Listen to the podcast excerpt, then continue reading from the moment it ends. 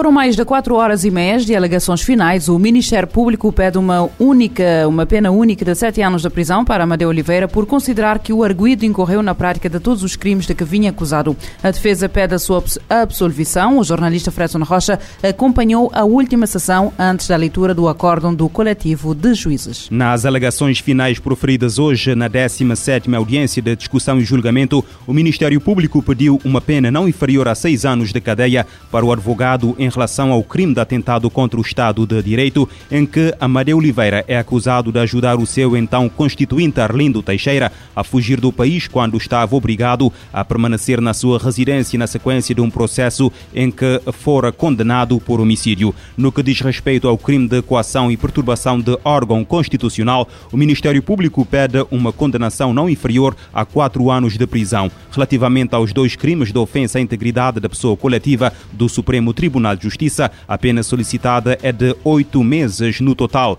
Em cúmulo jurídico, o Ministério Público quer assim uma pena única de sete anos e seis meses de cadeia. A pena é justificada pela gravidade dos crimes, pela ausência de arrependimento e pelo risco de em liberdade. Amadeu Oliveira continuar a cometer crimes mormente contra o sistema de justiça. A defesa contesta a posição do Ministério Público porque entende que o processo está viciado de ilegalidade e de inconstitucionalidade desde a detenção de Amadeu Oliveira fora de flagrante delito sem a devida autorização da Assembleia Nacional até aos recursos interpostos ao Supremo Tribunal de Justiça no decorrer do julgamento que ainda não foram decididos. Sobre o crime de atentado contra o Estado de Direito, o advogado Félix Cardoso entende que a sua imputação foi forçada porque considera que ficou provado que Amadeu Oliveira agiu enquanto defensor e não como deputado. Alega por isso que Amadeu Oliveira não pode pagar pelas falhas do sistema que permitiram que Arlindo Arlindo Teixeira deixasse o país quando estava sob medida de coação de obrigação de permanência na residência. A defesa entende que, das provas produzidas, ficou evidente que Amadeu Oliveira não cometeu qualquer crime, pelo que pede a sua absolvição por falta de provas consistentes. Foram 65 horas de audiência de discussão e julgamento em que foram ouvidas 22 testemunhas, além da análise de documentos, áudio e material audiovisual. Pela complexidade do processo, com sete volumes e mais de 3 mil folhas, o coletivo de juízes marcou a leitura do acórdão para o dia 10 de novembro, dia em que ficaremos a saber se Amadeu Oliveira vai ser ou não condenado e, em caso de condenação, qual a pena a ser cumprida. Nas alegações finais proferidas hoje, na 17ª audiência de discussão e julgamento, o Ministério Público pediu uma pena não inferior a seis anos de cadeia para o advogado em relação ao crime de atentado contra o Estado de Direito, em que Amadeu Oliveira é acusado de ajudar o seu então constituinte, Arlindo Teixeira, a fugir do país quando estava obrigado a permanecer na sua residência na sequência de um processo em que fora condenado por homicídio. A Polícia Judiciária prendeu e destruiu numa única operação no campo de cultivo em Santiago mais de 700 kg de cannabis. A informação foi avançada hoje pela PJ. Em comunicado, a Força Policial refere que a operação realizada na sexta-feira passada por elementos da Secção Central da Investigação de Tráfico de Estupefacientes e Crime Organizado decorreu na sequência da fiscalização de campos com cultivo de cannabis, durante a qual apreendeu 717 kg eh, daquele produto. Do produto apreendido, 17 kg estavam prontos a serem introduzidos introduzidos no mercado. Na sequência da operação, foi detido fora de flagrante delito um homem de nacionalidade cabo-verdiana, residente naquela localidade. Após o primeiro interrogatório judicial, ficou a aguardar o desenrolar do processo em prisão preventiva por decisão do eh, tribunal.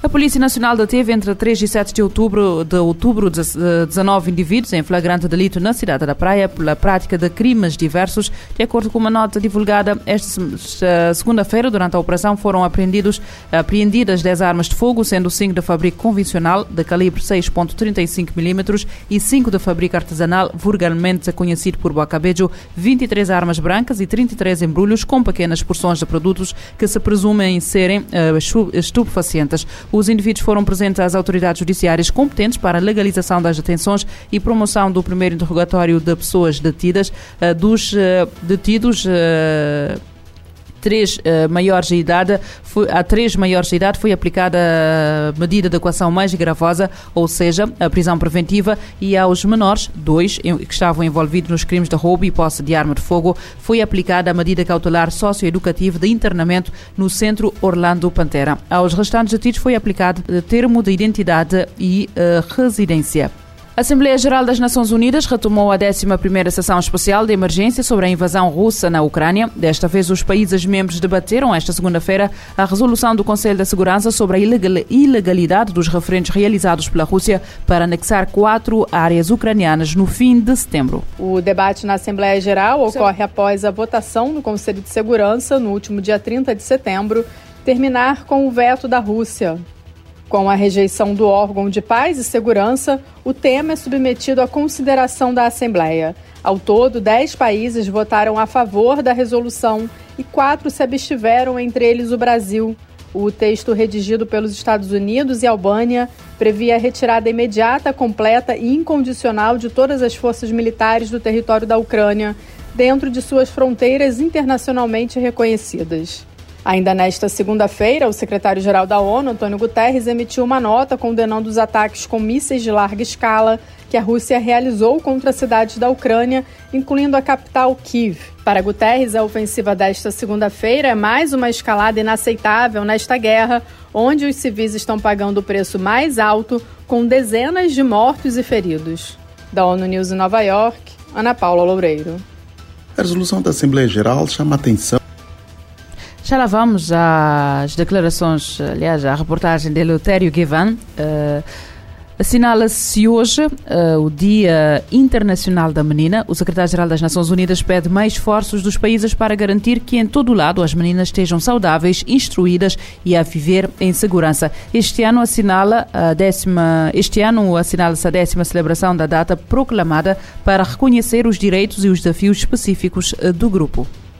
A resolução da Assembleia Geral chama a atenção para a necessidade de se encarar desafios e promover o empoderamento e os direitos delas. Na quarta Conferência Mundial da ONU sobre Mulher em Pequim foi adotado um posicionamento unânime chamando a atenção global, em particular aos direitos das meninas. Foi em 1995, na Declaração e Plataforma de Ação de Pequim. A mensagem de António Guterres ressalta que o Dia da Menina celebra vidas e conquistas das meninas do mundo inteiro. When girls are supported to realize their human rights, they can reach their potential and create a better world for themselves, their communities and societies. Para o chefe da ONU, quando as meninas têm consciência dos seus direitos, avançam o potencial de um mundo melhor para si, suas comunidades e sociedades com acesso à educação, elas têm maior probabilidade de levar uma vida mais saudável, produtiva e gratificante com cuidados de saúde apropriados crescendo com mais autoconfiança e autonomia em relação ao seu corpo. Guterres enfatiza que um melhor entendimento de direitos das meninas, incluindo de viver sem ameaça de violência, dá maior probabilidade de estar em segurança e de denunciarem abusos. Em todo o mundo existem 600 milhões de adolescentes para os quais o Fundo das Nações Unidas para a Infância, UNICEF, pede que o mundo estimule habilidades e oportunidades. A agência destaca que estas devem ser agentes de mudança pelo avanço comunitário. A diretora-geral da Organização das Nações Unidas para Educação, Ciência e Cultura, Unesco, Audrey Azoulay, defendeu que meninas estão prontas para uma década que se acelere a sua liderança e potencial. A Agência das Nações Unidas estima que o encerramento de escolas pode levar a mais 10 milhões de casamentos precoces nos próximos 10 anos. Da ONU News, em Nova York, Eleutério Guevara. Para dotar as meninas das ferramentas certas e criar ambiente para o seu sucesso, a diretora-geral da Unesco diz que o mundo precisa de políticas públicas certas.